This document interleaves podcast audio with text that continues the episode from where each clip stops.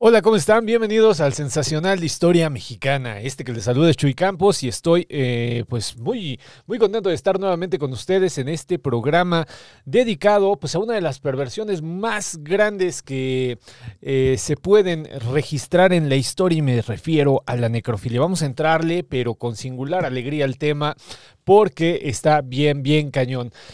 Les agradezco a toda la gente que se está sumando a esta transmisión en estos días festivos, en estos días en donde deberíamos de estar descansando, pero acá su workaholic favorito está eh, de terco y no quiere dejar de trabajar. Acá nos pone José Genaro Pérez Vélez. Hola Chuy, buenas noches, listo como siempre para disfrutar de este magnífico programa. Buenas noches a todos. Buenas noches, mi querido José Genaro, qué bueno que andas por acá. Rosalí, eh, presente, Rosalí estuvo en nuestra en nuestra reunión eh, que hicimos en la semana. Les sugiero que mi querida comunidad que me escucha, que se una al, al grupo de Telegram, porque eh, pues luego ahí suceden locuras. Eh, la, la, semana pasada pues fue una de ellas, ¿no? Hicimos ahí una pequeña reunión, estuvo bien chido. Si no se han unido, es, no se les va a cobrar un centavo. Recuerden que nosotros no somos de esos. ¿no? Este, ustedes se, se meten y ahí platicamos de un montón de cosas. Hay un montón de banda. Todo el mundo le sabe y todo el mundo platica. Está el grupo de Telegram y querida comunidad, recuerden que ya tenemos Spotify. Así es, tenemos Spotify y nos está yendo súper chido en el Spotify, ¿no? Según los eh, números que me está marcando eh, la aplicación, la estamos eh, armando chido. Pero bueno, estos programas los estamos haciendo y aparte va a haber un plus que ya se los voy a presentar. He estado trabajando toda la semana en ello y bueno, pues lo vamos a presentar. Pero únanse, únanse tanto al canal de YouTube. Ahorita estamos en el live de YouTube, Sensacional de Historia Mexicana. Estamos en el Spotify como Sensacional de Historia Mexicana. Está la comunidad de relatos del sensacional de historia mexicana, que ahí también subimos cosas. Eh, la idea es generar una publicación eh, y ya después la vamos a, presentar con ustedes. Va a ser, eh, espero, completamente gratuita. Y, y bueno, pues únanse a todo lo que estamos haciendo, ¿no? Acá nos pone Fabi Jacobo, hola, buenas noches. Ya llegué, nos pone Luis, mi querido Ángel, un abrazo. el día de hoy vamos a hablar de uno de los, um, pues, ¿qué les gusta? Pues yo sí, yo sí me atrevo a decir que es eh, de los temas más feos que ha tratado todo el sensacional. Y utilizo la palabra feo porque en serio está manchado. ¿eh? O sea, hablar de necrofilia no es cosa menor. O sea, hablar de la transgresión al cuerpo muerto es algo que, pues créanme, querida comunidad, pues como ustedes se van a dar cuenta, toca muchas aristas. La primera, la primera que veo yo, la primera que está cañona es eh, que la gente asocia la necrofilia con el acto sexual. O sea, para la gente, eh, la violación de un cuerpo, de un cadáver, es eh, sinónimo de necrofilia. Y no es necesariamente así, querida comunidad. O sea, el primer punto que les quiero poner en discusión es si, por ejemplo, en el siglo XVI o XVII había éxtasis por ver el Cristo crucificado, es decir, ver a una entidad, en este caso un, una, representación de Dios, muerta, crucificada, y que haya transverberaciones, que haya éxtasis a partir de ello, ¿se puede considerar o no, o no necrofilia? Me, me gustaría eh, ver en qué sintonía están ustedes, ¿no? Yo me mojo desde de ya, para mí es un tipo de necrofilia. Para mí, las personas que tienen este tipo de acercamientos, que, se, eh, que tienen sus límites con lo divino y lo sexual a través de la eh, observación, como fueron en su tiempo las beatas, los alumbrados, los ilusos, eh, los ermitaños, eh, tienen eh, condicionantes de necrofilia. Ahora, querida comunidad, lo que sí debo de ser muy, muy, muy eh, claro en lo que es, ahorita estoy contando es que eh, esto es un anacronismo del tamaño del planeta. No podemos, no podemos hablar de, este tipo de terminología que surge en el siglo XIX para nombrar a una actitud que hubo que hubo en eh, épocas en donde no se eh, inventaba esa forma de entender el mundo. Es decir, por ejemplo, si ahorita, y ahorita que le voy a, le voy a hablar a, Evita, a Eva Martínez, esta eh, especialista de la transgresión en, México. Lástima que Evita no se llama Evita Traslovich Sobonoska, sino ya sería SNI 7, ¿no? Eh, porque Eva es, lo he dicho varias veces, yo creo que es la persona más inteligente que he conocido en mi vida. Eva, que es la historiadora de la transgresión, eh, nos va a contar, ¿no? De cómo eh, la sodomía, por ejemplo, el pecado nefando, eh, no puede llamarse, por ejemplo, homosexualidad. Acá la necrofilia, mm, por medio de la adoración a los cuerpos muertos, no podría llamarse así en el siglo XVI y XVII. Otra cosa, les pongo otro ejemplo de lo sagrado y lo necrófilo. ¿Ustedes creen, por ejemplo, en que sea un caso de necrofilia la adoración a reliquias? Por ejemplo, ¿no? Eh, que hay eh, pedazos de, seres humanos que son adorados y eh, que hay gente que establece vínculos sagrados literalmente con ellos. Me gustaría saber su opinión, queridos colegas. Recuerden que tenemos un teléfono en cabina. Es el 5574 67 3643. Me gustaría saber su opinión. Los voy a leer, obviamente, en los mensajes que amablemente me hacen llegar en la transmisión tanto de Facebook como de YouTube eh, en el momento de live. Recordemos que todos los lives son a las 10 de la noche todos los domingos. Me gustaría también escucharles. Si ustedes me mandan un audio de WhatsApp y eh, me comparten su, idea de lo que es lo necrófilo, eh, creo que sería bueno para para el programa, ¿no? Yo en este momento lo que quiero poner en, evidencia es que hay muchos acercamientos a lo necrófilo que no necesariamente tienen que ver con el acercamiento sexual. Eso es eh, el primer punto que me gustaría poner ahí, ¿no? Ah, en el tintero. ¿Ustedes qué piensan? El segundo punto, bueno, pues va a ser eh, abiertamente lo sexual. Ahora, es por ello que voy a hablar eh, con Eva, eh, insisto, es eh, Eva en serio una especialista a nivel nacional de este tipo de temas. ella es muy dada a no hacer tanto ruido en redes sociales, ¿no? Pero es una persona que, sabe bastante. Y bueno, pues ahorita la vamos a tener con nosotros. En este momento le estoy echando la llamadita. Bueno. Hola Evita, ya estamos al aire. ¿Cómo estás, guapa?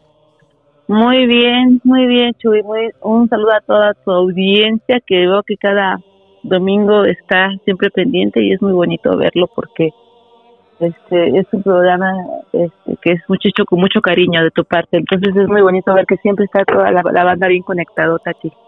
Qué bueno, qué bueno que te guste, guapa. Oye, eh, te estoy presumiendo, eh, bueno, la gente que no sepa, Eva eh, no solamente es una especialista a nivel nacional, eh, que también, pobrecilla, también me la han plagiado bastante, eh, de estas vacas sagradas, ¿no? Que toman el micrófono y no lo sueltan y después se les ocurren las mismas cosas que a uno.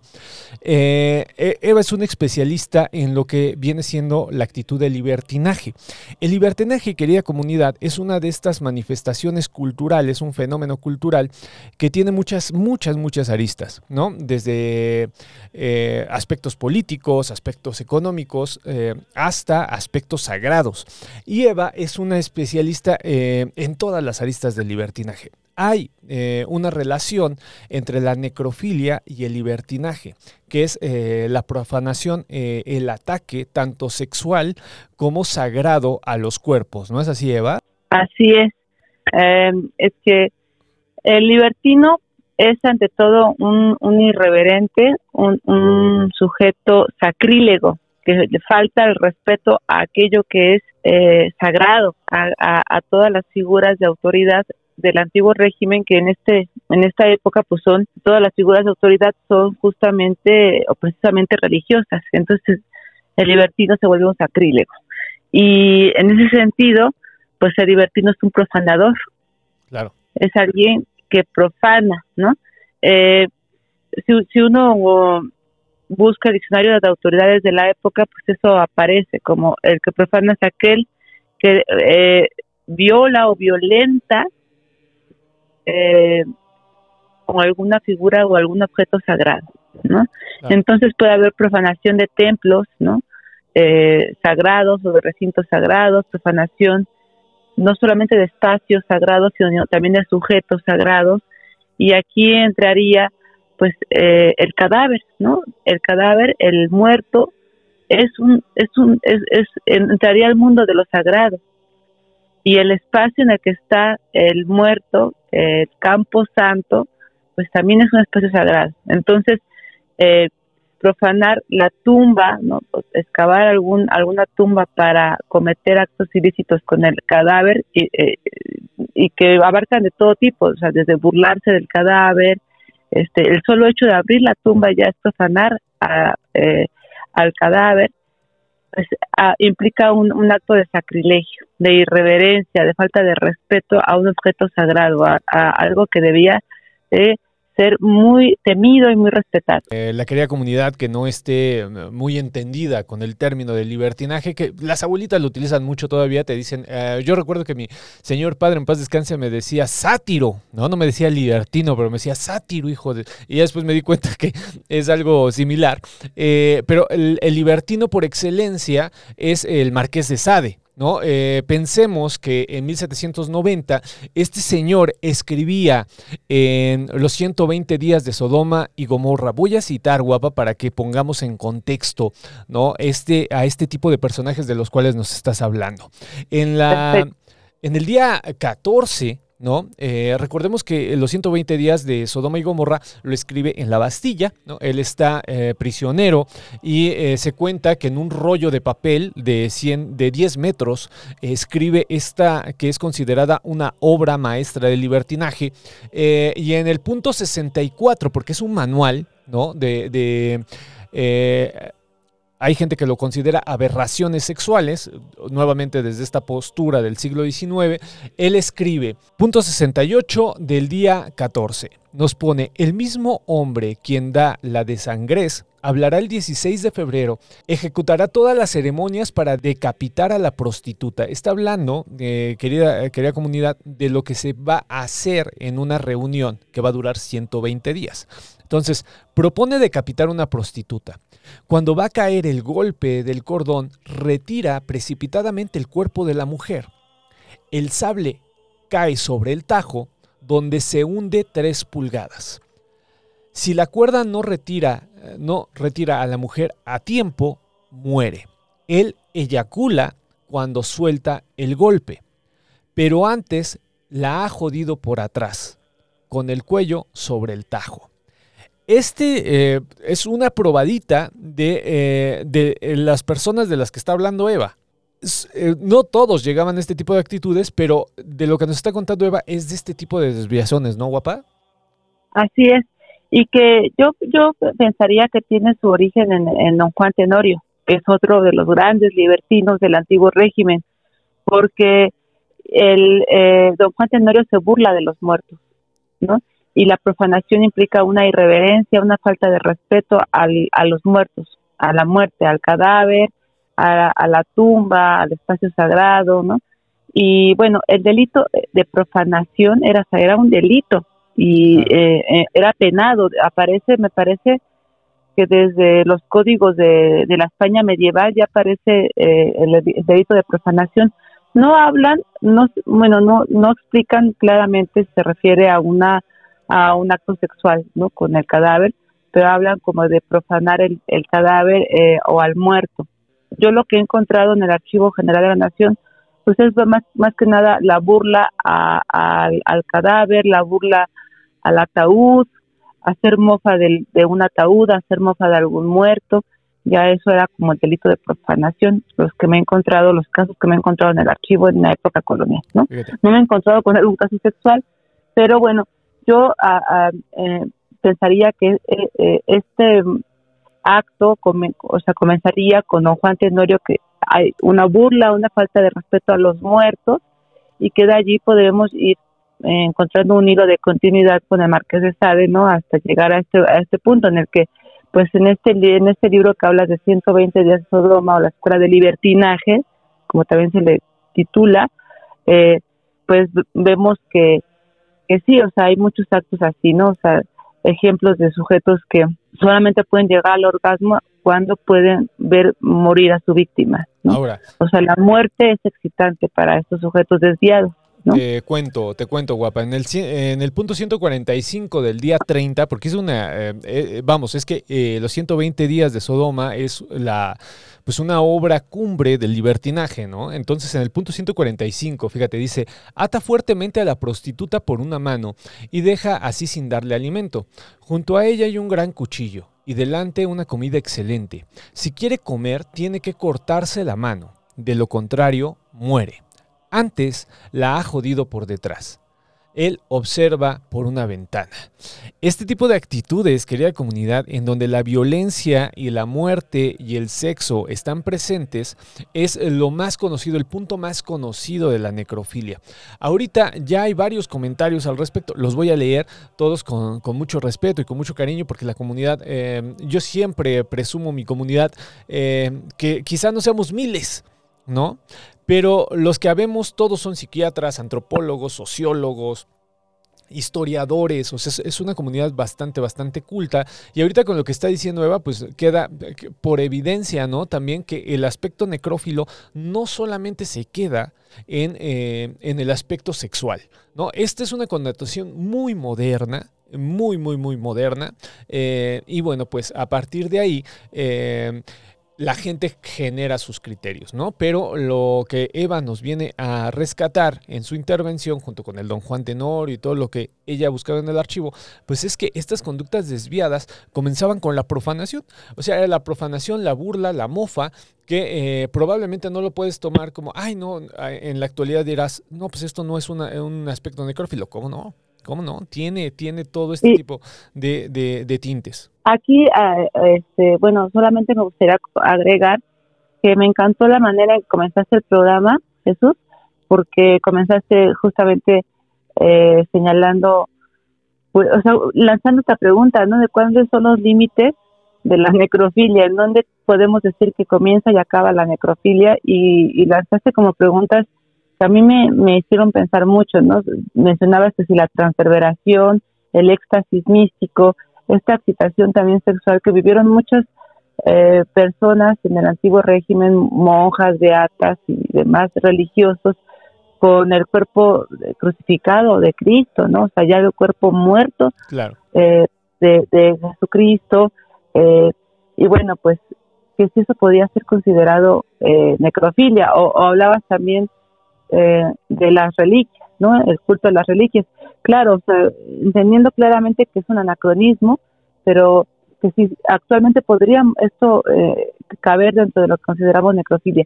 Y a mí me encantó esta pregunta que lanzaste porque, pues obviamente es una es un anacronismo, pero sí nos hace ver eh, que justamente la devoción, esta devoción a, a, los objetos sagrados que implicaban los restos de los cuerpos de los santos, como eran las reliquias, por ejemplo, ¿no? Los huesos de santos, este, la uña de la santa, quién sabe qué, ¿no? Este, eh, pues todo esto que nos parece como incluso aberrante, pues era objeto de devoción. Claro. Y, y que la devoción y la, y la mofa o la burla, como están en los puntos opuestos, que se tocan, ¿no? O sea, ¿en qué momento este, en qué momento son contrarios cuando son tan, tan, tan, tan radicalmente opuestos, se tocan, diría George Bataille, ¿no? Entonces, es interesante la mofa, la burla de don Juan Tenorio eh, y del libertino, ¿no? Eh, este desprecio, este sacrilegio se toca con la devoción así tan intensa que se vivía por las reliquias o por el cuerpo de Cristo. Claro, guapa. Bueno, pues muchísimas gracias. Ya te dejo. Sé que fue una intervención así muy, muy cortita. Te agradezco. Eh, si quieren ver algo de tu trabajo, guapa, ¿en dónde te pueden buscar?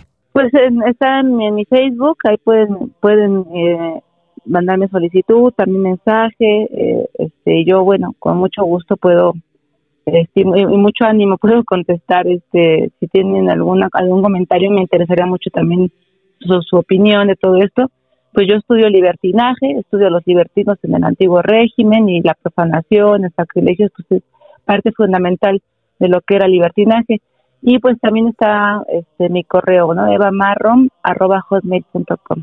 Muchísimas gracias, guapa. Nos vemos. Hasta la próxima, Chuy. Bye. Eh, Eva Martínez también la pueden buscar en el eh, Congreso de Magia, el Congreso Internacional de Magia, en el de lo sobrenatural, en Sensacional y en Intervención Histórica. También ahí le pueden mandar eh, mensajes. Todos ellos son de, Facebook y ella muy amablemente les va a responder. Voy a leer los comentarios para entrar ya a la discusión porque veo que la gente ha respondido como esperaba, ¿no? justo con esta provocación que aventaba, arrojaba hace unos momentos en donde yo eh, propongo que la, eh, el culto a los eh, restos y a los huesos, pues es una, es una vertiente de la necrofilia. acá nos pone Dead Metal Espiritual. Hola a todos, yo haría la diferencia entre necrolatría y necrofilia. Nos pone buenas noches a todos. Un tema mega interesante. Sí, mi querida Rox, acá nos pone el querido José Rafael Mazadiego. No creo que la relación entre reliquias y demás relación religiosa o de éxtasis sean necrofilia. Yo lo llamaría más como necroyerofanía, rescatando a Mirchelia de gracias. Mira, mi querido José Rafael, sin ponernos de acuerdo, exactamente este historiador rumano eh, eh, maneja esta idea, ¿no? Esta distinción. Pero es un punto, es un buen punto de discusión, me pone el querido José Rafael. Por eso lo hago, mi querido Rafa, porque eh, la gente se va solamente en el aspecto sexual.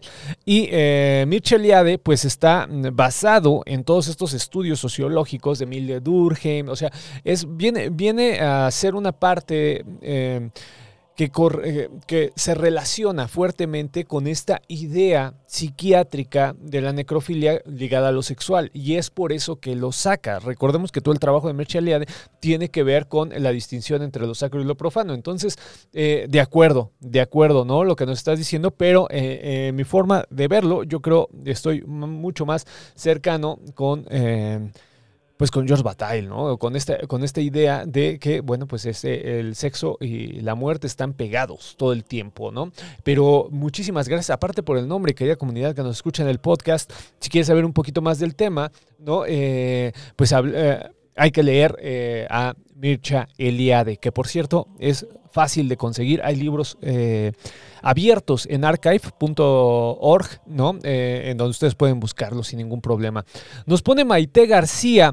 Un compañero de trabajo contó que en su guardia el señor de admisión lo encontraron en el área de patología profanando el cuerpo de una mujer. Cabe señalar que este hombre era quien entregaba los cuerpos a los familiares. Después eh, se, se, enteraron que este hombre era paciente psiquiátrico y que no era la primera vez que hacía esto con los cadáveres. Lo cambiaron de lugar de trabajo sin castigo alguno, nos dice la querida Maite García.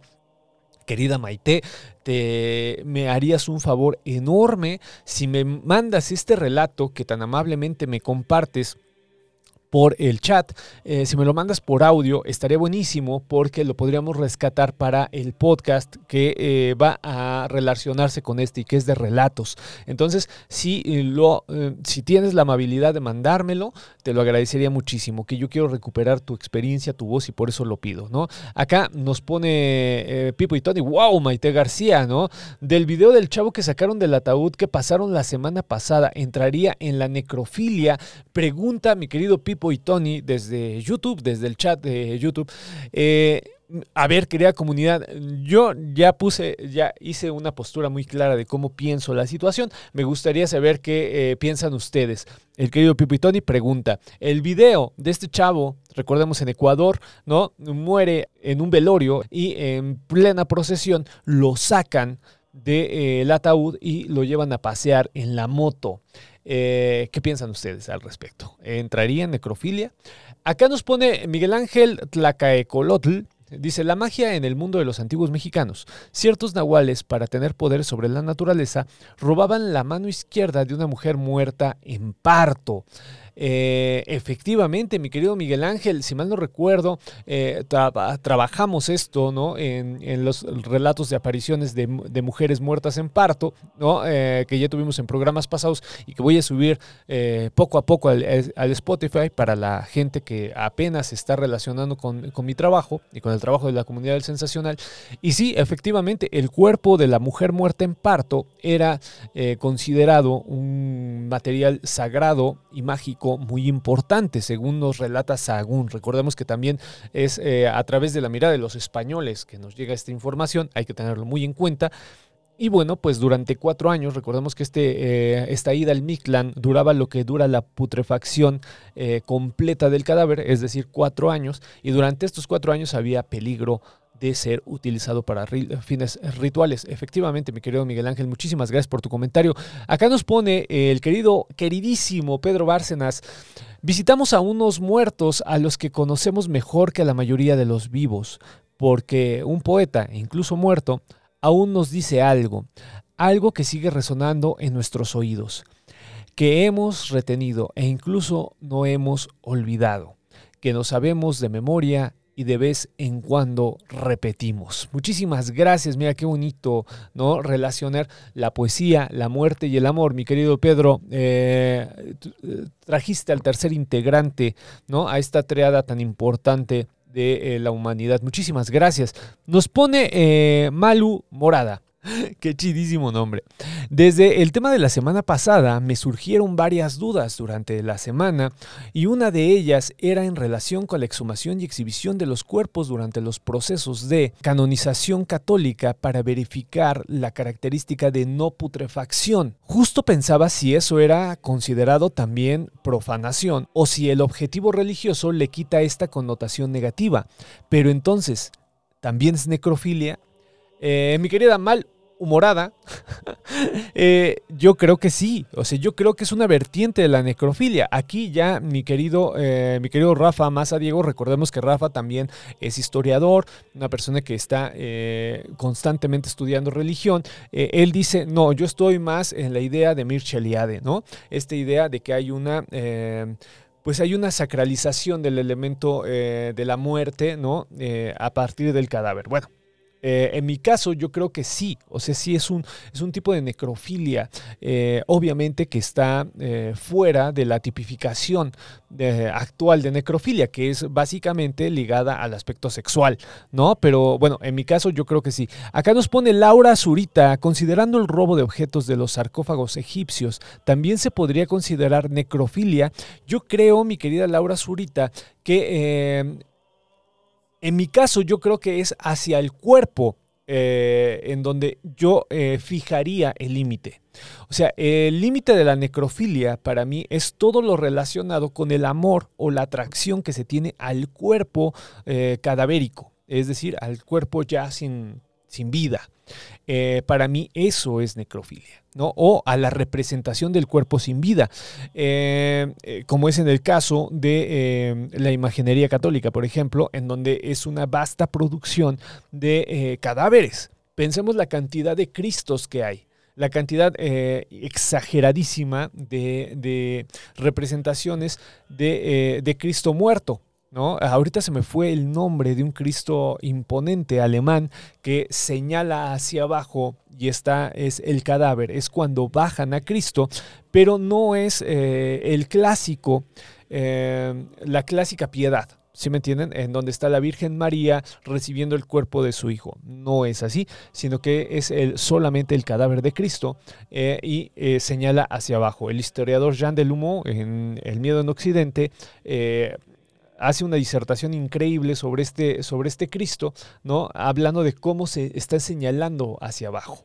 ¿no? Está señalando hacia la muerte, pues. Entonces, eh, eh, yo estaría en ese canal, mi querida Laura. Yo creo que los objetos relacionados, pues sí tendrían, em, todo tiene cabida en las parafilias, pero yo creo que en la necrofilia ahí estarían como que los límites a mi forma de ver. Pero ¿qué consideran ustedes, querida comunidad? Me gustaría eh, escucharles, leerles. Eh, no me han mandado todavía ningún audio. Eh, recuerden, el teléfono en cabina es el 55 74 67 36 43. La pregunta es, ¿hasta qué punto se puede considerar necrofilia? Eh, ¿Ustedes creen que es solamente el aspecto sexual? No es el aspecto sexual. Me gustaría escucharles, no solamente leerles. Entonces recuerden, eh, pueden mandar audio de WhatsApp al 55 74 67 36 43. Acá mi querido primo Josafat nos pone saludos. Un abrazo, carnal, ¿cómo estás? Eh, te mando un abrazo, hermano. nos pone Melisa Andrea Cedillo, la querida Mel. dentro de los casos de las muertas de Ciudad Juárez, en uno de los que llegaron al sistema interamericano de derechos humanos, eh, eh, caso Campo Algodonero, la Procuraduría del Estado tenía como línea de investigación que las mujeres que desaparecieran eran secuestradas con el propósito de ser víctimas en videos snuff eh, sí, esta, esta situación, mi querida Mel, es eh, otro de los aspectos ya que entran en la idea de la necrofilia en su aspecto sádico. ¿No? Por eso yo hablaba mucho, ahorita que tuve la oportunidad de, traer a Evita a que nos platicara, por eso hablaba mucho de que el Marqués de Sade sí es un, es un antes y un después.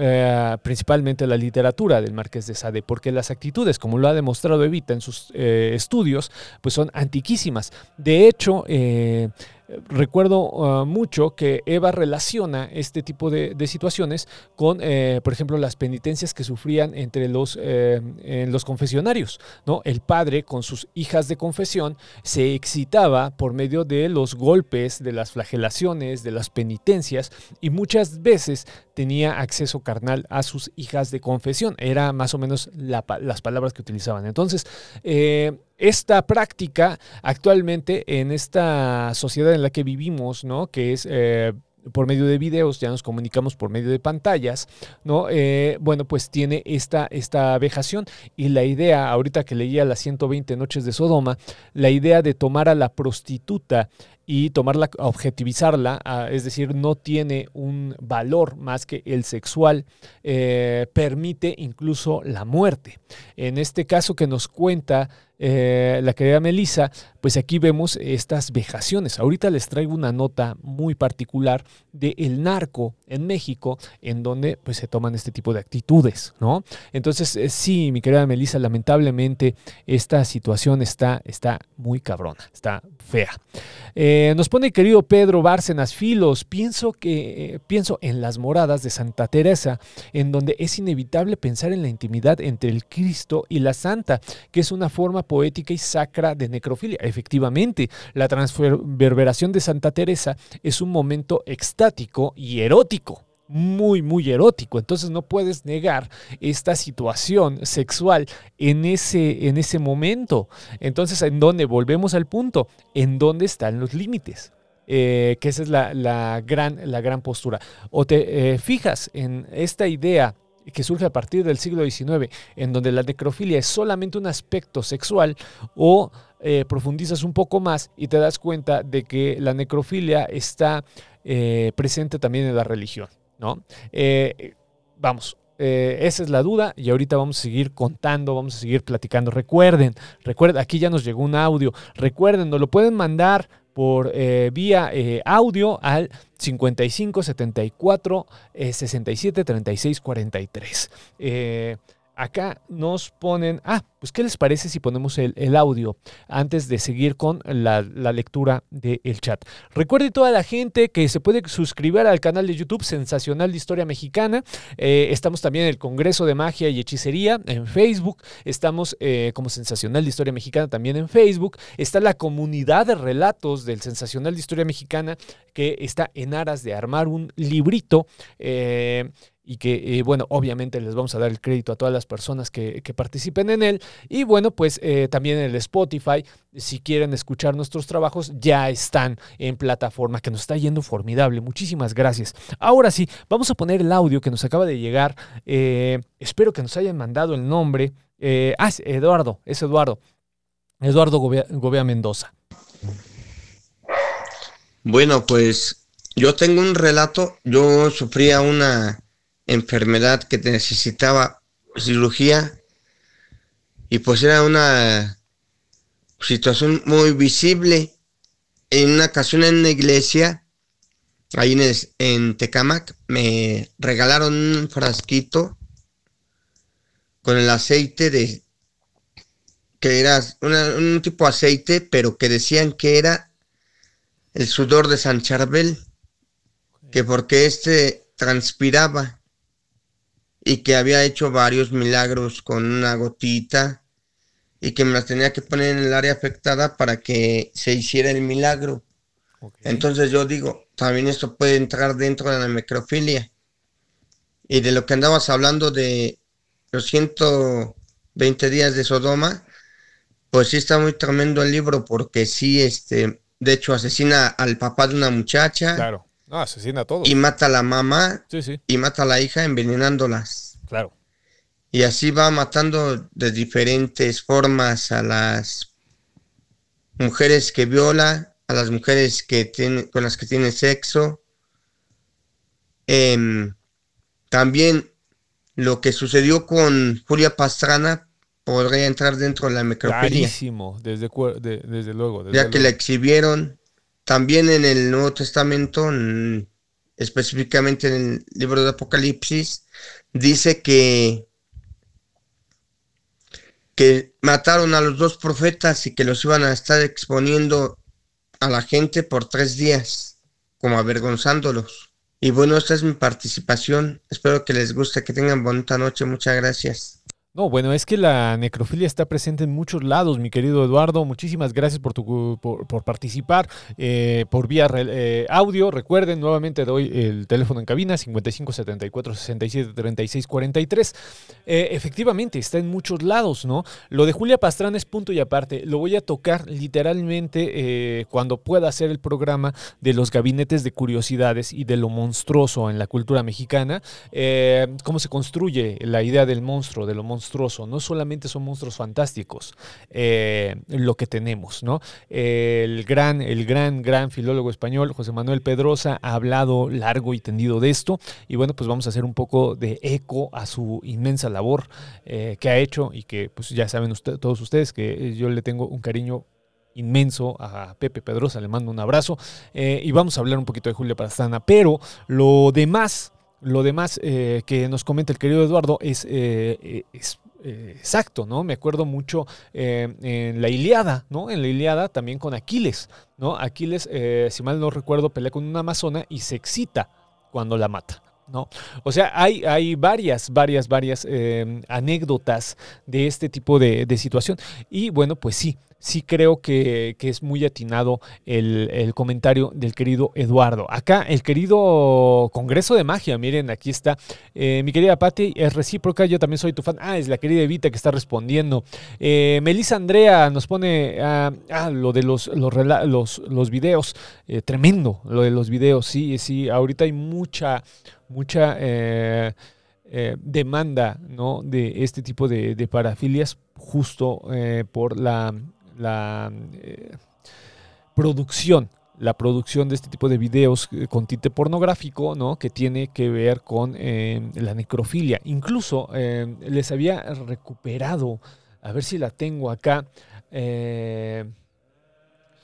encontré una, una nota del país en donde se hablaba de de que hay una, una persona, un productor de, cine pornográfico que eh, solamente se dedica específicamente a la fantasía de la necrofilia.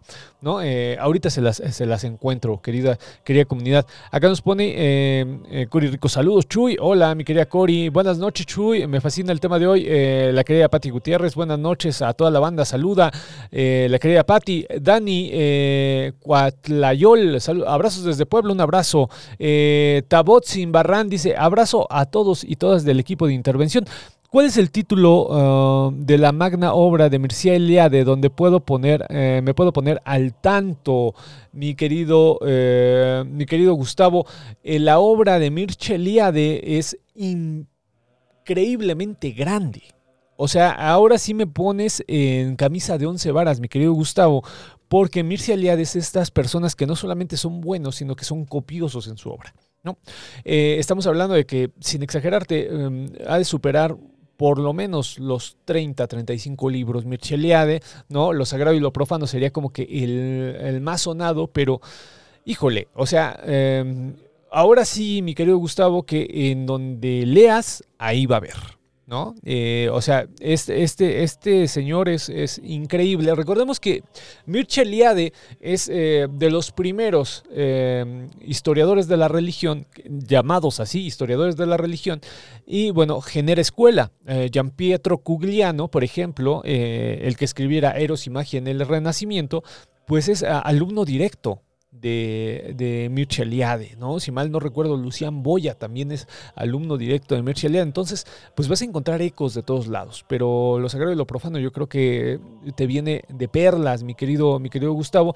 Pero lo que encuentres, ¿eh? Lo que encuentres de él, eh, a mí, en lo particular, a mí el libro que me, que me gusta mucho de Mircea es El mito del eterno retorno. ¿no? Es, eh, yo creo que es el libro, y en todas toca este tipo de temas, ¿no? Es, es, es interesante porque es una persona muy vasta y como eh, deberían de ser los, los estudiosos muy, muy eh, eh, dadivoso con su conocimiento, ¿no? Es una persona que en serio fue una persona muy, muy, muy chida, ¿no? Nos pone aquí este, Maite García. Sí, ahorita lo mando. Muchísimas gracias, Maite. Qué bueno. La adoración a la muerte también entra como necrofilia. Nos pregunta el querido Pipo y Tony. ¿Qué tal, querida comunidad? Eh, ¿Entra o no entra? Acá lo ponemos a discusión. Yo ya fijé mi postura, querida banda, entonces por eso no quiero contaminarlos, ¿no? Acá nos pone Laura Mercado, dentro de la psicología clínica, la necrofilia es un interés sexual intenso y recurrente por los cadáveres. No necesariamente implica penetración. Esto está bien chido. Lo que nos acaba de decir Laura Mercado es cómo se roza lo criminal con lo necrófilo no necesariamente necesitas tener una implicación sexual, sino que ya el mero hecho de eh, necesitar en tu vida la presencia del cadáver genera necrofilia o puede ser considerada necrofilia. Entonces está interesante. Acá nos pone eh, mi señora madre. Hola, buenas noches. Hola, buenas noches, señora madre. Eh, Saludo Express, eh, no sé del tema, por eso estoy con ustedes, Tokayo Chuy y los demás, para adquirir conocimiento. Mi querido Jesús, un abrazo, hermano. Eh, Wick, tengo un familiar muy cercana, una familiar muy cercana. Su madre murió hace dos años y la tiene. Eh, y le tiene un altar con sus restos desde el día que falleció hasta el de hoy. ¿Eso pudiera ser un altar necrófilo? Nos pregunta Liuba Wick yo siento, mi querida, o sea, para dar una respuesta, eh, yo siento que sí hay tintes de. O sea, eh, te pongo un ejemplo. Hay familias en donde los, eh, las cenizas de, los, de los difuntos están dentro de. Entonces hay una necesidad de, de que el muerto esté ahí. Esto es un tinte necrófilo a mi forma de ver. Pero la palabra necrófila, mi querida Liuba, es fuerte. Por eso, cuando tú dices es que es necrófilo, inmediatamente, aunque ahorita, por ejemplo, llevo una hora diciendo que no es propiamente sexual, pero te puedo asegurar que hay mucha gente que lo sigue ligando a lo sexual, porque ya se lo han repetido hasta el hartazgo de que es sexual, es sexual, es sexual. Entonces está cañón, ¿no? Pero bueno, pues ahí lo dejo a la comunidad. ¿Qué les parece? ¿Es o no es? Eh, nos pone el querido Sergio Hernández, hermano, ¿cómo estás? Qué bueno que eh, ya llegaste. Slayer, Necrofilia, nos pone una canción de Slayer, sí, excelente banda. No puedo poner canciones así porque llega el robotito de Facebook y de YouTube y nos tira la, la, transmisión. Lo que sí podemos hacer, y me acaban de, de contar en el Spotify, es comentar algunas canciones. Eh, si tengo tiempo en la semana, vamos a poner algunas canciones. Este, nos pone Patti Gutiérrez Chuy. No olvidemos a nuestro necrófilo más famoso, el Goyo Cárdenas. Ahorita voy a hablar de él. Mi querida, ¿Sabes qué, mi querida Patti? No voy a hablar tanto del Goyo, voy a hablar de Higinio Sobera de la Flor, que es menos conocido y mucho más perturbador que el Goyo Cárdenas. El Goyo Cárdenas lo pueden encontrar en cualquier lado. Pero Higinio Sobera de la Flor, ahí eh, se ve quién eh, le sabe a los crímenes. Cuando tú platiques con alguien y te hable del palón Sobera de la Flor es porque le sabe. Nos pone Manuel Delgado Plaza. Está muy chida la comunidad. Eh, ¿Cómo encaja el canibalismo con la necrofilia? No solo los caníbales criminales de las ciudades, sino que hay con los rituales de ingesta de polvo de huesos y, o demás. Mi querido Manuel Delgado, ahorita nos decía Marta, este, Laura Mercado, nos decía exactamente esta presencia, ¿no? Eh, no solamente sexual de los... Eh, de la necesidad en cadáveres, ¿no? Según la psicología clínica. Bueno, pues la ingesta es obviamente también una de las aristas necrofílicas, ¿no? Eh, muy importantes. El marqués de Sade, en los 120 días de Sodoma y Gomorra, todo el tiempo está recurriendo a la ingesta de, de, carne humana, ya sea por pequeños cortes, ya sea por cortes de dedos, de manos, ¿no? Eh, todas las violaciones necrófilas que eh, manifiesta el Marqués de Sade en los 100, 120 días de Sodoma tienen que ver con eh, antes la mutilación del cuerpo y la ingesta del mismo. Entonces sí hay una relación muy fuerte, mi querido Manuel Delgado Plazola, al cual te mando un abrazo. Me pone el querido Pivo y Tony, me vino a la mente la canción que hablaste en los programas pasados, Bodas Negras. No me hagas spoiler, mi querido Pipo y Tony, que ahorita vamos allá. Eh, algo agresiva, pero si te gusta el metal, es muy buena. El metal siempre gusta, hermano. El metal siempre gusta. Y la taxidermia de mascotas nos pone Daniela Guzmán. Te voy a responder, mi querida Daniela Guzmán, con una belleza. Eh, es más, voy a bajar la música. Eh, te voy a responder con una belleza, una obra maestra del cine mexicano. Eh, no es propiamente de mascotas, pero la gente que le sabe seguramente entiende de qué voy a hablar. Y es esta. Lamentablemente tengo que hablar, mi querida comunidad, recordemos que hay problemas. Aquí, ni más ni menos que Arturo de Córdoba, señoras y señores, es uno de los mejores actores de la historia. Ya, ya, ya te dije que la Tax- caja de mariposas se dedica a la museo de la. En esta, en esta película inolvidable. ya está casi curado. Una- eh, es un personajazo, alguien que le gustan los ¿Cómo está, niños, de buen corazón. que le quede bien. No, esta ya está muy usada. y que es considerada una obra maestra del humor negro del cine de oro mexicano. ¿Y lo puedo tocar? Si mal no recuerdo, eh, vamos a ver cómo híjole, te... sí, sí es Rogelio, cómo es Rogelio González, el, el director de esta peli, eh, que el nombre pues, es, pasa a la historia como uno de los nombres también más Niños, sonados, vayan a jugar fuera. que es el esqueleto de la señora Tengo Morales. Aquí como, híjole, no, es que esta, esta parte es formidable de la película, por eso la traje. Amante de los perros, mi querida Daniela, por eso me, me- me detonaste, ¿no? Porque el personaje es amante de los perros, amante de los niños, ¿no? ¿Dónde está mi hermana? Contesta. Híjole, es ¿Dónde una, es una joya, fue. una joya. ¿Dónde? Si no han visto el esqueleto no de la señora el Morales, por favor, no véanlo. existe. Si están de vacaciones, véanlo. ¿Y cómo a mí sí? Ahí está la bruja del 68, querida ¿Qué, qué, qué? eh, comunidad. Dinos ahora mismo dónde o... No sé. Se fue de La ambigüedad, no, no, no, ¿Cómo- es que es una, es una joya. Sí. Anoche tuvimos una larga El, conversación. el guion de esta película Nunca la había visto tan sensata. lo hizo Luis Alcoriza. Me dijo que ya no podía soportar la vida que llevaba y que iba a alejarse de mí para siempre. Ya Híjole, ves, una belleza. feliz lo que Y de ustedes también. ¿Cómo? nosotros. Es tremenda, es tremenda. Eh, Porque se metían en su vida. Ya no, ya no les voy a hacer más spoiler, nosotros, ¿qué querida comunidad. Por favor, déjenme El esqueleto de la señora Morales, ¿no? Este taxidernista, ¿no? Este taxidermista, perdón, que eh, pues sufre una serie de, de situaciones. eh, es que, en serio, la, es, es una obra maestra, ¿no? Recordemos, el guion lo hizo ni más ni menos que Luis Alcoriza. Luis Alcoriza es el que trabaja con Luis Buñuel, para que se den una idea, ¿no? Eh, recuerden que hay un canal de YouTube de Letras Libres, Letras Libres, y Letras Libres tiene un... eh, una parte, una parte de Letras Libres habla de cine. Si mal no recuerdo, eh, se trata el esqueleto de la señora Morales en ese, en, en Letras Libres, que también está en YouTube. ¿Vale? Para que lo vean. Y bueno, pues sí, la taxidermia entra en, una parte de la necrofilia, ¿no? Eh, que, está, está cañón. Acá nos pone Alberto Pérez, restringir el término a lo sexual considero es empobrecer el mismo término. Muchas de las adoraciones religiosas tienen estas condiciones.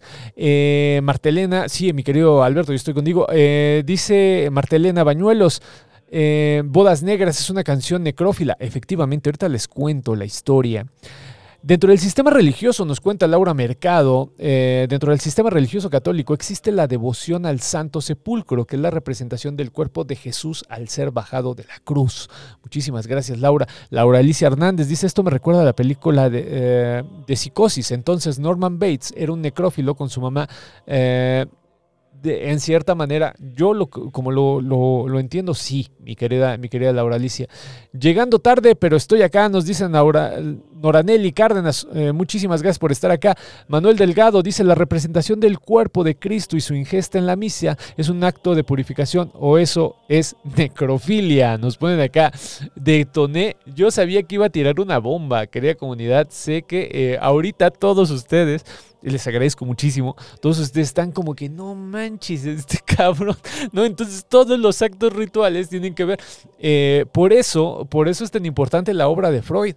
La obra de Freud pone en tela de juicio que eh, la, sacralización ¿no? de este tipo de tabús. Eh, entonces sí, sí, sí, sí, está, está chido. Muchísimas gracias a toda la comunidad porque le entran, le entran fuerte al, juego, ¿no? Eh, pero recuerden, yo no, yo no soy el portador de la verdad absoluta. Yo solamente soy un, pues una persona que estudia este tipo de temas y que tiene un punto de vista, ¿no? Hay gente que no estará de acuerdo y yo estoy de acuerdo en que estén desacuerdo. No es mi postura. Eh, pues vamos, o sea, no soy marxista de los 70 que te dicen así es y se acabó. No, yo para, para mí está bien la discusión, está bien que esté abierto, pero para mí claramente la religión tiene tintes necrófilos fuertes, fuertes. Nos pone eh, el querido Sergio en la película Letras Prohibidas, la escena del final en donde el sacerdote tiene sexo con el cadáver de Madeleine. Efectivamente, mi querido eh, Sergio, eh, nos ponen acá, la querida Bárbara Mace nos, nos refiere a un, a un enlace. Nos pone saludos desde el estado de Querétaro. Ando visitando mi familia, la querida Gabriela Alexander. Ay, qué bonito, qué bueno que andes por allá. Querétaro es muy bonito, su centro es increíble. Eh, Manuel dice, eh, Manuel Delgado dice, la mandrágora es una plantita que se creía que crecía de la tierra donde había caído semen de un hombre ahorcado. Al parecer, a veces la eyaculación es una reacción natural del cuerpo en asfixia. Eh, pues justo hay una práctica sexual, mi querido Manuel Delgado, que consiste, y es muy antigua, eh, la refiere también el Marqués de Sade, bueno, pues ese cabrón de, o sea, refirió todas, ¿no? Todas las que pudo las refirió. Este, y justo es esta. Eh, incluso hay, hay pues, historias tremendas sobre esta asfixia ¿no? Eh, que eh, genera la eyaculación.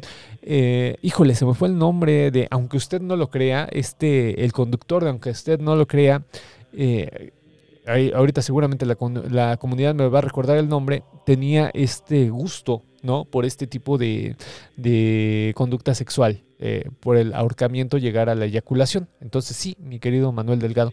Eh, Winter León nos dice, un profesor de la carrera nos comentó que lo llamaron para ver por qué había virus de herpes en la carne de un matadero de una carnicería muy grande de México.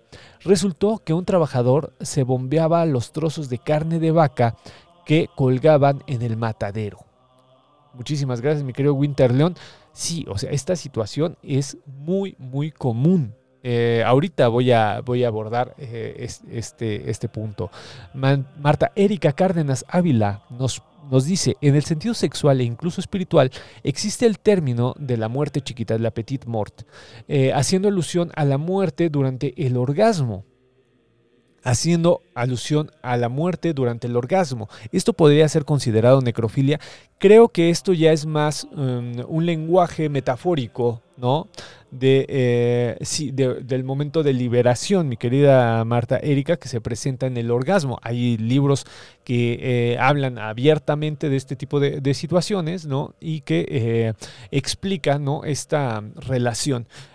nuevamente leer a a este George Bataille sería como que el horizonte, ¿no? Eh, vamos, es una figura, eh, es una forma de lenguaje figurado que hace alusión a esto, ¿no? Eh, nos dice Manuel Delgado, en la misma Iliada el cuerpo de Héctor es ultrajado por Aquiles, pero los dioses lo conservan sin sufrir deterioro. Luego el rey Priamo besa las manos de Aquiles para pedir el retorno del cuerpo. Fíjate, me está con, con ¿cómo se dice? Eh, híjole, se me fue la palabra, eh, complementando, creo que es el, término correcto, de lo que yo les contaba del Amazonas, ¿no? Eh, dice, la transustación en el rito católico pudiera ser necrofilia y canibalismo, nos pone Liuba Wick. Nos pone eh, saludos, acá nos mandan saludos. Hablando del eterno retorno, eh, Eliade habla de los monstruos ofidios. Es curioso que en los mitos fundacionales el mundo es creado con los restos de Ofidio muerto, Zipactli, Tiamat, Pitón. Efectivamente, mi querido Manuel Delgado, la, toda la obra de Mircea Eliade hace relación a pues, lo sagrado y lo profano, entonces está, está padre. Dice, eh, creo que la cuestión de la Santa Muerte sí es necrofilia, nos dice Cori Rico. Encuentra amor, apego, necesidad y ritual. ¿Y qué tal eh, Concha Lombardo, viuda de Miguel Miramón, que conservó el corazón de su esposo ya muerto, o Juana Loca, que conservaba el cuerpo ya muerto de Felipe el Hermoso? Nos dice Evita, que anda ya acá este, participando. Mira, mi querida Evita, estamos, estamos eh, ahora sí que conectados, porque yo aquí traigo, ya la pongo en pantalla, eh, no a Miramón, pero traigo quizá uno peor, mi querida mi querida guapa, que es eh, Tomás Mejía, ¿no? Este eh, militar indígena, eh, estoico, el señor que cuando fue el fusilamiento de Mejía, Miramón y Maximiliano, pues fue el único que no replicó palabra alguna, ¿no? Decidió aceptar la muerte porque se le, al ser indígena se le daba el perdón. Al ser veterano de la guerra de Estados Unidos, eh, también se le concedía el perdón, pero Tomás Mejía eh, decide la muerte. Entonces la viuda de Tomás Mejía no tenía para enterrar a Tomás Mejía. Y se cuenta, si mal no recuerdo, querida comunidad, es en la colonia Guerrero, se cuenta que estuvo durante tres meses el cuerpo de Tomás Mejía, que aquí tenemos la foto, sentado en una silla. Literal, se los voy a poner, la gente que nos escucha en Spotify también está en YouTube para que puedan ver la imagen. Eh, ahí está la foto del cadáver de Tomás Mejía, ¿no? Estuvo tres meses, tres meses así. Hasta que el mismo Benito Juárez dijo, esto no puede continuar así y eh, ayuda a la viuda a que se le entierre, se le dé eh, en ese momento lo que se consideraba dentro de los católicos la Santa Sepultura, la llamada Santa Sepultura. Pero aquí tenemos la foto del cadáver de Tomás Mejía, para que se den una idea, ¿no? Muchísimas gracias, guapa, eh, que nos pone acá. Eh, nos pone el esqueleto de la señora Morales, efectivamente, esa es la obra que estábamos viendo. Este. Buenísima película, El esqueleto de la señora Morales, ¿no? Nos ponen acá, a ver, espérenme tantito que se movió, ahí está. Eh, excelente película, sí, sí es una, es una película formidable. Yo insisto que es de las mejores que puede uno checar. Nos ponen acá Anto la fiesta de todos los muertos es necrofilia. Por ejemplo, los aymaras desterraban a sus muertos, comían, bebían, bailaban alrededor de sus muertos. También el culto a los ñatitas, cráneos humanos, pueden considerarse prácticas necrófilas, nos preguntan acá. Voy a fijar nuevamente mi postura. Muchísimas gracias por tu comentario. Mi postura es que la religión está basada en el culto a los muertos y en el apego a los muertos. Por ende, eh, la religión prácticamente en su totalidad es necrófila. Cualquier, eh, vamos, o sea, esa es mi postura. Insisto, no es eh, una postura que, vamos, o sea, yo quiera imponer. Es un punto de vista. Yo creo que el culto a los muertos es un culto necrófilo. Y que a partir de ahí pues se puede entender todo lo demás. Este, amo esa película, Chuy, nos ponen acá unas eh, rolas de Necromantics, nos ponen acá, sí, estaría bueno. Eh, en la vida inútil de Pito Pérez, al final se roba un esqueleto y lo toma como pareja llamándola Micaneca. Este, eh, nos pone Aradid, voy llegando y no sé si hablaron de Lin May cuando se robó el cadáver de su esposo. Mi querida Aradid eh, Miranda, también junto con esta Julia Pastrana iba a hacer un pequeño corto de este evento que es tremendo. ¿Vale? Eh, pero bueno, pero qué bueno que lo, que, lo, sacas. Muchísimas gracias. Qué bueno que ya llegaste. Nos ponen acá, la voy a ver, el esqueleto de la señora Morales. Lo busco, es buenísima. Eh, la esposa de Tomás Mejía conservó el cuerpo de su marido por causas económicas a la salida de su casa. Pone la querida Roxana, eh, creo que en algún momento la acrofilia subió en el romanticismo, cuando se comenzó la añoranza de la mujer amada, con su aspecto enfermizo, casi muerto, palidez mortal, orejas, eh, orejas no, ojeras, perdón, ojeras y debilidad. Eh, efectivamente, justo, eh, mi querida Rox, traigo una canción, a ver si la, la- puedo poner. Creo que aquí ya no habría problema. Voy a bajar un poquito la música que tengo, que recuer- recuerden que es Salve Regina. La gente que le gusta, ¿no? La música que pongo es Salve Regina, la, la canción que utilizo para, para ambientar. Mira nomás, mi querida Roxana.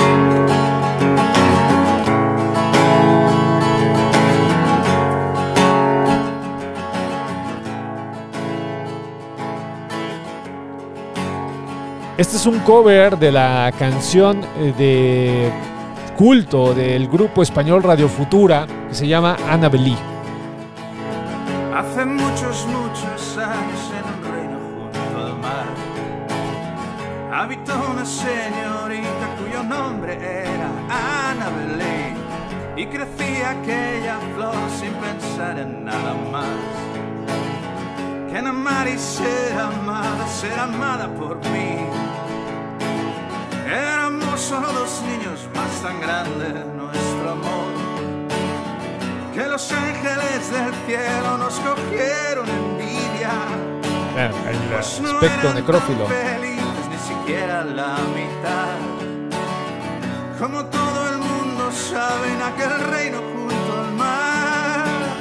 Por eso un viento perdió de una oscura nube aquella noche. Para helar el corazón de la hermosa Annabelle. Luego vino a llevársela su noble parentela para enterrarla en un sepulcro en aquel reino junto al mar. No luce la luna sin traérmela en sueños, ni brilla una estrella sin que vea sus ojos. Y así pasó la noche acostado con ella.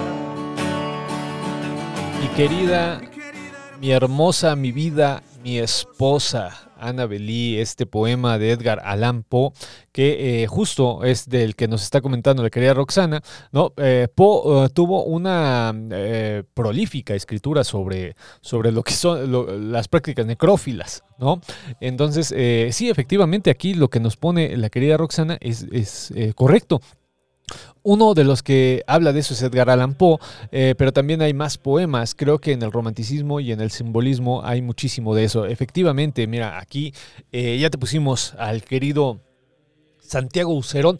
Bueno, no es propiamente Santiago Ucerón, es eh, un cover que encontré muy bien cantado. Es difícil encontrar covers, covers bien hechos. Entonces, bueno, pues eso.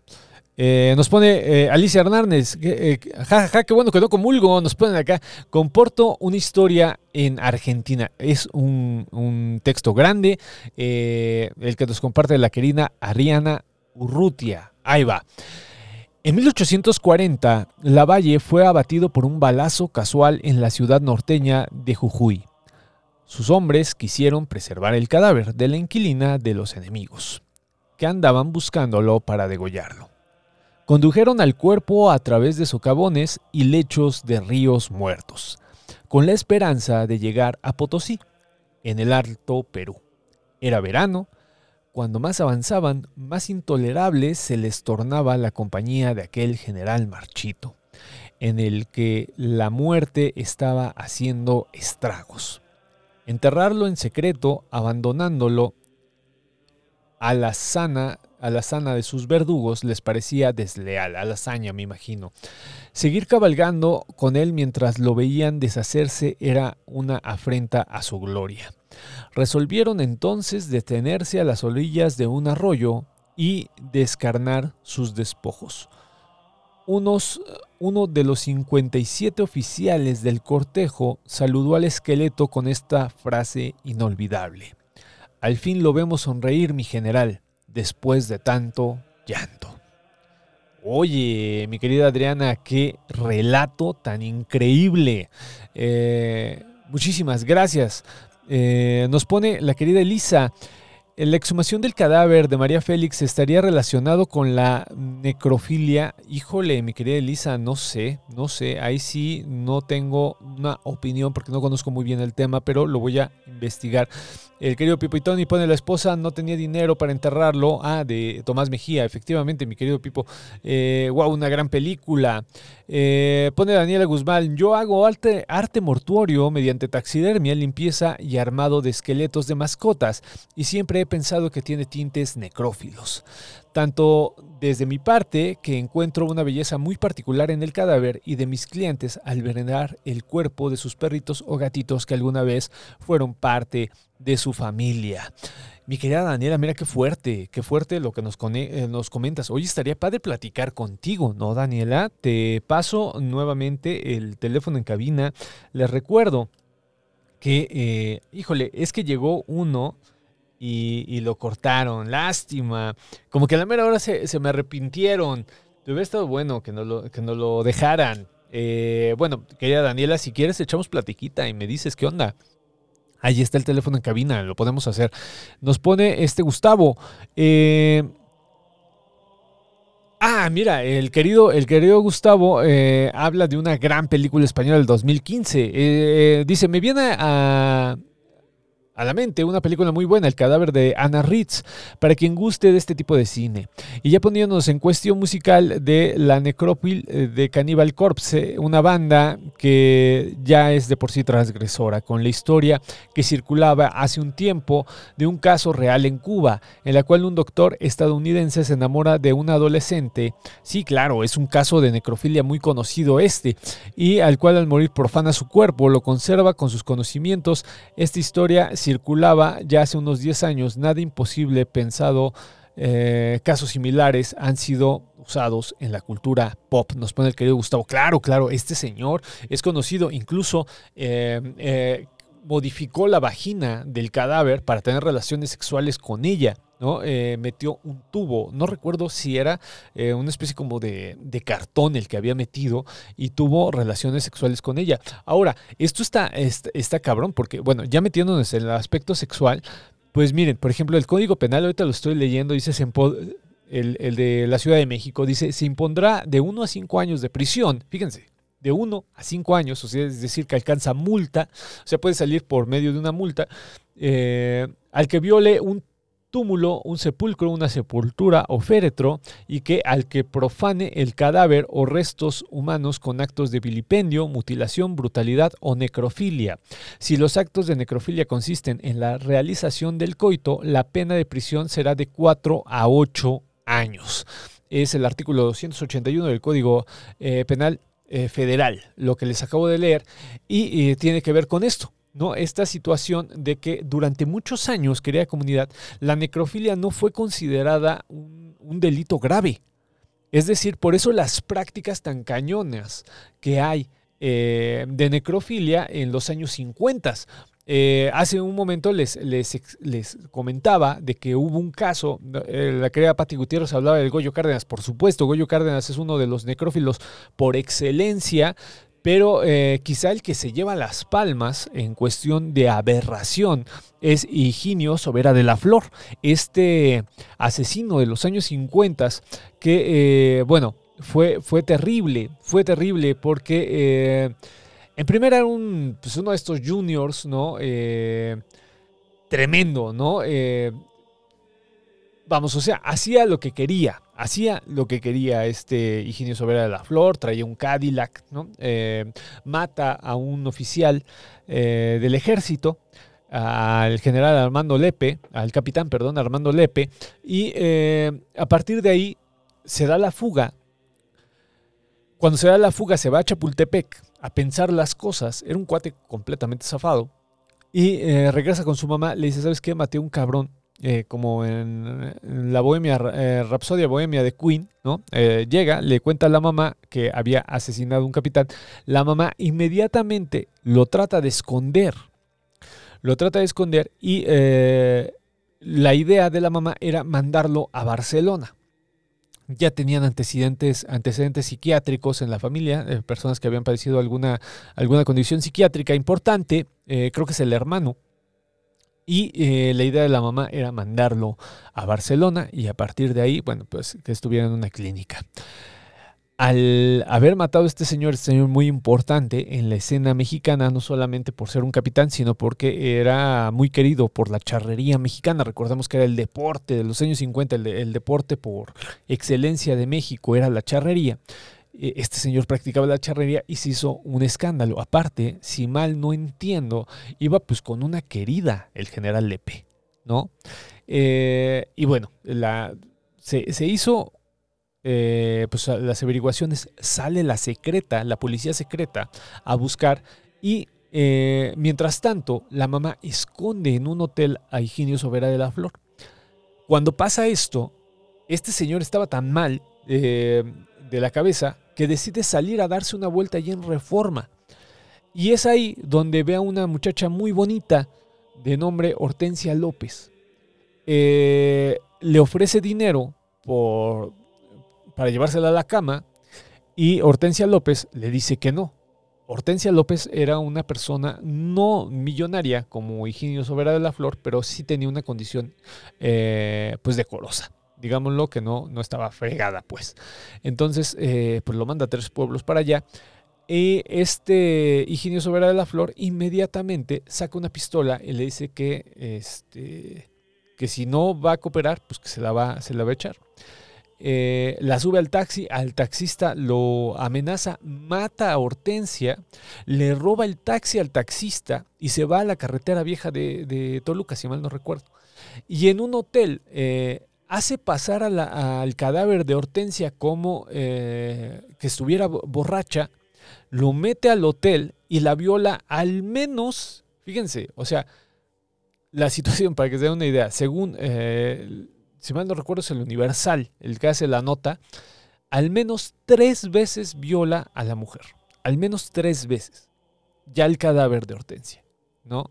Después eh, de que la viola, la saca eh, del mismo modo, diciendo que estaba borracha, que estaba tomada, la baña, o sea, la baña, la vuelve a violar, si mal no recuerdo, y la tira en, en una zanja en la carretera. ¿no? Lo encuentran y él, con lujo de detalle, explica la situación. Es que eh, a mí nadie me dice que no, decía Higinio Sobera de la. ¿No? Y menos una persona como ella. Y todavía se atreve a decir, es, es eh, en serio, busquen la historia de Higinio Sobera de la Flor, incluso en Crónicas CDMX, el podcast que hacemos con intervención histórica, eh, explico, ¿no? La, pues sí, o sea, la conducta de este, de este Higinio y es tre- tremenda, ¿no? O sea, él dice que pues, nadie le dice que no porque él es el jefe, él es el amo, utiliza esa palabra, ¿no? Y pues la violación, hay material explícito de las fotos, ¿no? De Hortensia, no sé si sea eh, prudente ponerlo acá, eh, es terrible, es terrible. Eh, seguramente tenemos, no, mejor no, no se los pongo, querida comunidad, búsquenlo, búsquenlo, es terrible la, la forma en la que agrede a Hortensia. Eh, pero sí, o sea, hay muchísimo, muchísimo de esto. Eh, acá nos ponen, eh, tanto de mi parte, ah, sí, lo, lo- lo que nos decía Daniela Guzmán,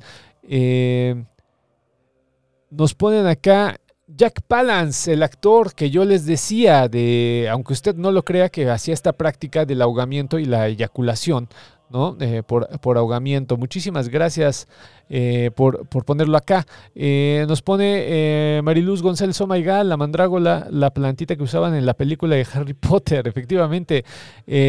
Nos dice Eva, Evita, no puedo evitar sentir la repulsión por todo este tipo de conductas. Qué bueno que son tan censurables. Asfixia erótica, nos pone Ararit Miranda, claro. Daniela Guzmán hace meses. Daniela Guzmán, haces una bella labor, le dice mi querido Pipo y Tony a esto de la taxidermia de los animales eh, que la, la familia trata de conservar el cuerpo. Nos pone Indra, hay una película canadiense que se llama Kisset, trata de la necrofilia. Muchísimas gracias, Inda Minanti. Eh, le recomiendo una obra de teatro, La Noche de los Asesinos. Véanla en YouTube, está buenísima. Nos pone Okra, Jack Palance era el conductor de, aunque usted no lo crea, sí, y era un adicto a esta, a esta, a esta práctica de por medio del ahogamiento tener eyaculación. Eh, pobre Tomás Mejía, nos ponen acá. Eh, sí, sí, sí, este, la fotografía post-mortem. Eh, vamos a tener un, programa solo de la fotografía post-mortem. se, los, se los prometo. Luego podrías hacer un programa sobre santos y reliquias. Yo creo que ya lo pide a gritos. Es que estamos, como hemos trabajado un poco el cuerpo, un tanto el cuerpo, eh, yo creo que pues podemos tranquilamente ir para allá. Nos dice eh, Cristian Ríos, uno de los ritos católicos que ahora estoy pensando y que me está dando más curiosidad es el lavatorio de los pies. Es una escena muy necrófila, sabiendo que esas filias no se pueden reducir a un acto solamente de penetración, nos dice Cristian Ríos. Es que les digo, tú tiras la bomba. Eh, como lo, yo, yo lo he hecho en este, en este capítulo, en este podcast, querida comunidad, y les agradezco que hayan eh, correspondido a la, a, a la pregunta que yo les hacía. Y empiezan a salir eh, un montón de prácticas, ¿no? Eh, que te quedas, ah, caray, entonces, ¿qué estoy haciendo, no? Eh, nos pone, bandita, les encargo sus manitas arriba con mucho cariño. Ah, muchísimas gracias, la gente de YouTube que me pone su like y la gente que invita a más gente a que se suscriba. Bueno, pues les estoy eternamente agradecido. Me acordé del creador de Playboy y su muerte. Efectivamente, Hugh Hefner también tuvo este tipo de... Bueno, es que él tuvo prácticas de todo, ¿no? Nos pone Manuel Delgado, dice Mary Shelley también conservó el corazón de, de calcio de Percy Shelley en el escritorio donde reescribía más ediciones de Frankenstein. Eh, muchísimas gracias, mi querido Manuel Delgado, como siempre. Eh, Daniela Guzmán nos pone, no pude completar mi comentario en YouTube. Yo hago fotografía post-mortem, taxidermia, limpieza y armado de esqueletos de mascotas. Y también pienso que tiene tintes necrófilos. Tanto de mi parte, ya que encuentro una belleza inigualable en el cadáver y por lo mismo trabajo con ellos, como desde mis clientes, ya que veneran el cuerpo de sus perritos y gatitos que fueron parte de su familia. También tengo amigos que trabajan con cadáveres de animales en circunstancias similares e incluso uno tiene la palabra necrofilia tatuada en el abdomen. Bueno, pues así o más claro nos dice la querida Daniela Guzmán. Eh, eh, nos pone Carmina Burana entra en ese grupo de música, nos pregunta, bueno, eh, Carmina eh, Burana es una canción goliarda, mi querida Martelena, y es tremendamente importante. L- Vamos, o sea, la musicalización que conocemos es la de Car Off, pero hay varias. incluso hay un grupo, si mal no recuerdo, se llama Corbux Corax, Corbux Corax, que hizo una versión de Carmina Burana. Hay varias versiones de Carmina Burana y sí es una canción libertina, eh, efectivamente. ¿no? Eh, muchísimas gracias, dice Liuba Wick. Mi madre murió hace cinco meses y he deseado portar alguna de su ropa, pero su esposo, que no es mi padre, no me ha dado nada material que le perteneció, nos, nos comenta aquí. Eh, se me, me porto seria y no fargileo, me porto seria y no fargileo, me porto... Eh, nos pone aquí la querida Roxana. Eh, ¿Está tipi- tipificado como delito? Efectivamente, es, eh, está tipificado en el artículo 281 del Código Penal. Mi querida Adriana, nos pone, está muy chida la oportunidad de desplazar los significados eh, de estos conceptos. Muchas gracias por compartir la postura y acompañar estas reflexiones. Annabel Lee, poema de Edgar Allan Poe, efectivamente. En mi historia recuerdo haber leído el texto del sacerdote caníbal, nos dice Gil Mora. Me encantó el título metafórico. Solo que no recuerdo de quién es. Me tomas en curva, mi querido Gil, pero sí, el, el título seduce, ¿no? Desde, desde que lo lees. Nuestra querida Jack Cisneros nos hace un comentario un poquito eh, amplio. Dice, uno de los casos más conocidos quizá es el de Carl el que decía el querido Gustavo, un radiólogo que en 1931 fue capaz de exhumar el cadáver de una de sus pacientes, la cubana María Elena Milagro de Hoyos, de la que él se había enamorado. Esta padecía tuberculosis debido a una enfermedad, empeoró a días después eh, y falleció. El bueno de Tanzer pagó el funeral y construyó un mausoleo para que eh, María Elena en el cementerio estuviera ahí, ¿no? En la isla de Key West.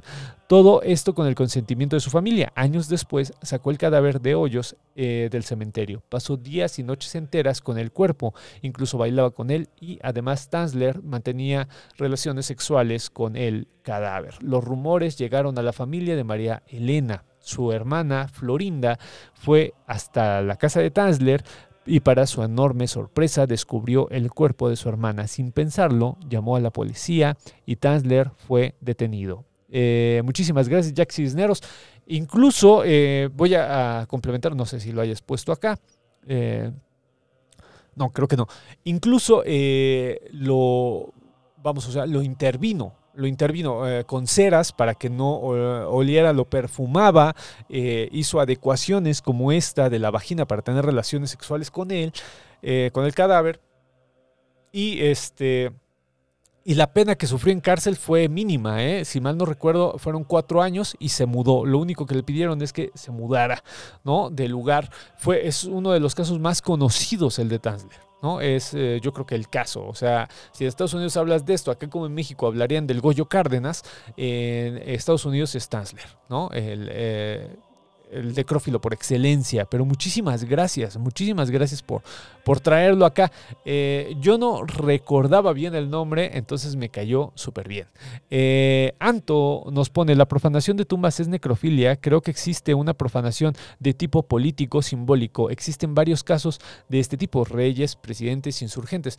Claro, mi querido Anto, eh, y yo insisto, la idea de totalizar la idea de generalizar eh, y perder matices dentro de la misma gama necrófila, pues es peligrosa, hermano. ¿No? Entonces sí, eh, claro que hay varios eh, aspectos, justo por eso hago la, la, pregunta, ¿no? Eh, entonces solamente la práctica sexual es necrófila, pues ya como hemos platicado a lo largo del programa, pues creo que no, creo que hay muchos matices y estaría de acuerdo contigo en que, pues vamos, o sea, la profanación de tumbas puede tener muchos tintes, pero no deja de ser necrófila. ¿no? Es, sí, es, interesante. Eh, nos pone eh, Winter León, no recuerdo el nombre del hombre, pero había una enfermedad mental. Eh, el punto es que murió su amada e intentó hacer una nave espacial para llevar el cadáver de su novia al sol. Así iba a revivir con la radiación del sol. Obviamente nunca logró... Eh, nunca lo logró y se murió antes de acabar su nave. Nos pone el querido Winter León. Nos pone eh, Teresa Margolles es una artista plástica que genera piezas con cuerpos de animales y restos. Sus piezas son impactantes, pero lo mejor es la discusión eh, alrededor de ellas, nos ponen acá. Eh, Gil Mora complementa, dice, también recuerdo que hace muchos años se encontraba en exhibición la mano amputada de Álvaro Obregón conservada en formol en San Ángel. Mi papá nos llevó de niños a verla eh, súper interesante porque volvemos a la idea del gabinete de curiosidades. Este tipo de cosas se desprende, querida comunidad, pues del culto a las reliquias.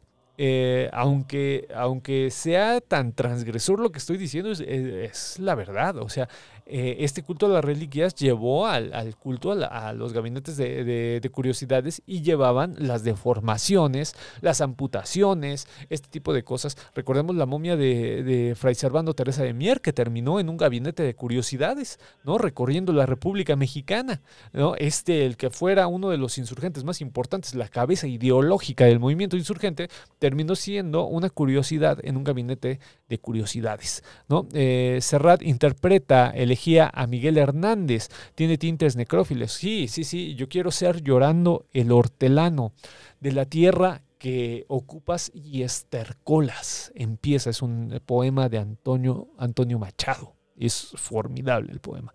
Eh, y aparte, bueno, pues en la voz de, de Serrat es increíble. ¿no? Hay otra versión de Rosa Zaragoza, esta española, eh, mística, ¿no? De música mística, que, que la canta también, la, la, elegía Miguel Hernández. Eh, nos ponen acá eh, Heidi Michelle Mujica. En el DM5 está especificado el apartado de filias. En, el apartado, en un apartado de filias, para que pueda considerarse necrofilia, se necesita ciertos criterios. No toda la cultura o tema con la muerte puede considerarse como necrofilia. Se necesita cumplir estos criterios ya establecidos por este manual de diagnóstico. Ya que, si bien recuerdo, para hacer una filia sí es necesario algún punto o roce en torno a lo sexual. Sería interesante que leyeran este apartado para que las demás personas no confundan el culto a la muerte o el celebrar Día de Muertos. Tener cierto apego con sus seres queridos ya sea considerado una necrofilia. Mi querida Heidi Michelle Mujica, muchísimas gracias por tu comentario y eh, creo que te perdiste el, inicio del programa, porque en el inicio del programa yo dije, eh, platiqué eh, que justo este manual de DSM5 eh, pues tiene, es el que pone ¿no? el límite de que es sexual, pero antes de él toda práctica necrófila estaba abierta a. Ahora, la, la psiquiatría no define la realidad. Eso, eh, te voy a decir, es mi, es mi postura, ¿no? Mi postura, no creo que la psiquiatría tenga la capacidad para definir eh, la necrofilia eh, a partir como, como un eje total. Yo creo que aquí la antropología, la sociología, la psicología, la historia, la mismísima filosofía, eh, que es la madre de todo tipo de pensamiento, pues definen eh, mucho más la necrofilia que la misma psiquiatría. Es decir, ellos generan un concepto, pero ese concepto es muy amplio, sumamente amplio. Incluso el DSM5 eh, es superado. Cada, a cada rato lo, lo está modificando, ¿no?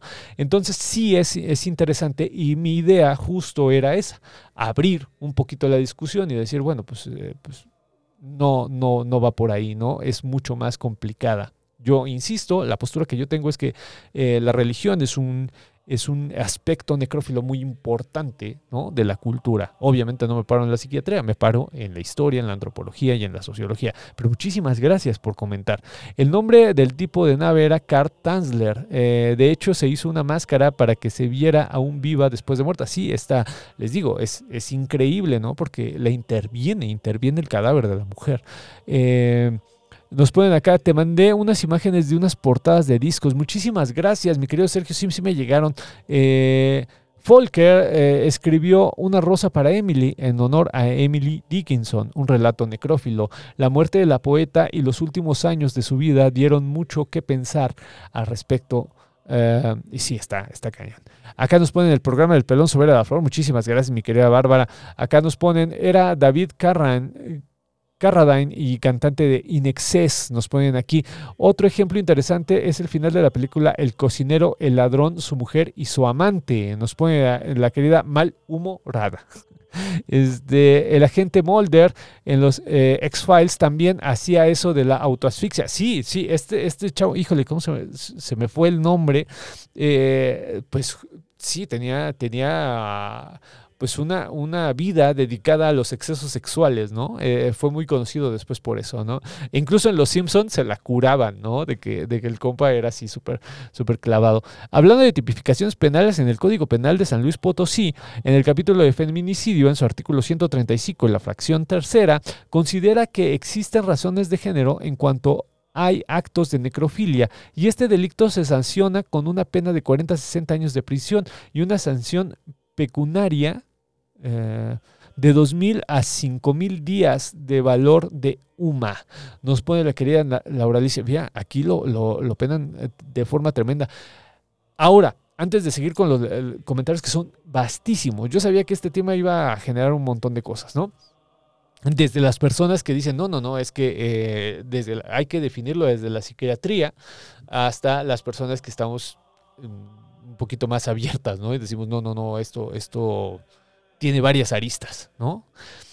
Eh, les quería contar, esta situación de el ataque al cuerpo tiene que ver con un, eh, una penalización no a la...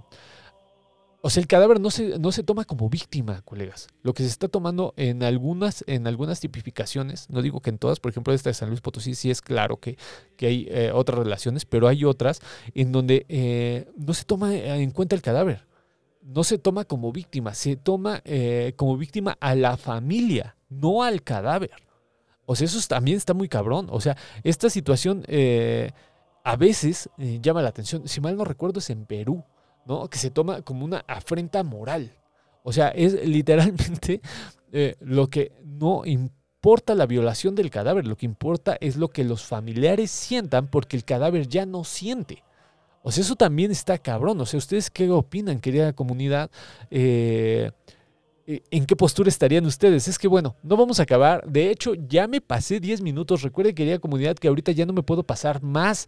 Antes eh, me podía aventar media hora más y ahorita ya lamentablemente no porque lo estamos subiendo a Spotify, pero podemos hacer una segunda parte de, necrofilia. Yo la siguiente semana, les soy muy honesto, tenía muchas ganas de hablar de esta onda de las predicciones porque ya se viene el año nuevo y creo que estaría súper chingón hacer eh, un programa con esta onda de las predicciones. Obviamente, también tomando desde la antropología, la psicología junguiana, tenemos en el Congreso de Magia a banda que le pega macizo a este tipo de temas, entonces podremos hacerlo uh, de esta forma.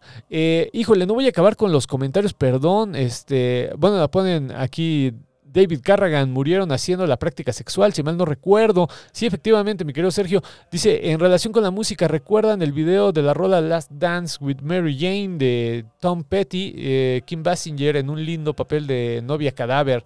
Nos pone el querido death metal espiritual.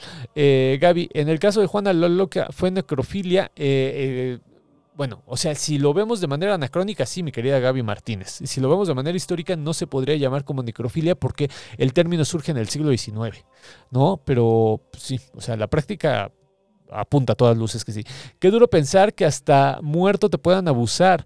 Eh, ni el cine escapó de la película necromántica, trata de una pareja que tiene gustos de necrofilia si mal no recuerdo, es un film de los 80, nos pone el, eh, la querida Leti Calderón. Buenas noches amigos, nos pone acá el querido Dan Coronel. A mí, eh, como muchos de aquí supongo, me gustan los cráneos por detalles estéticos. Es curioso saber que tenemos rasgos tan lindos y necrófilos en común.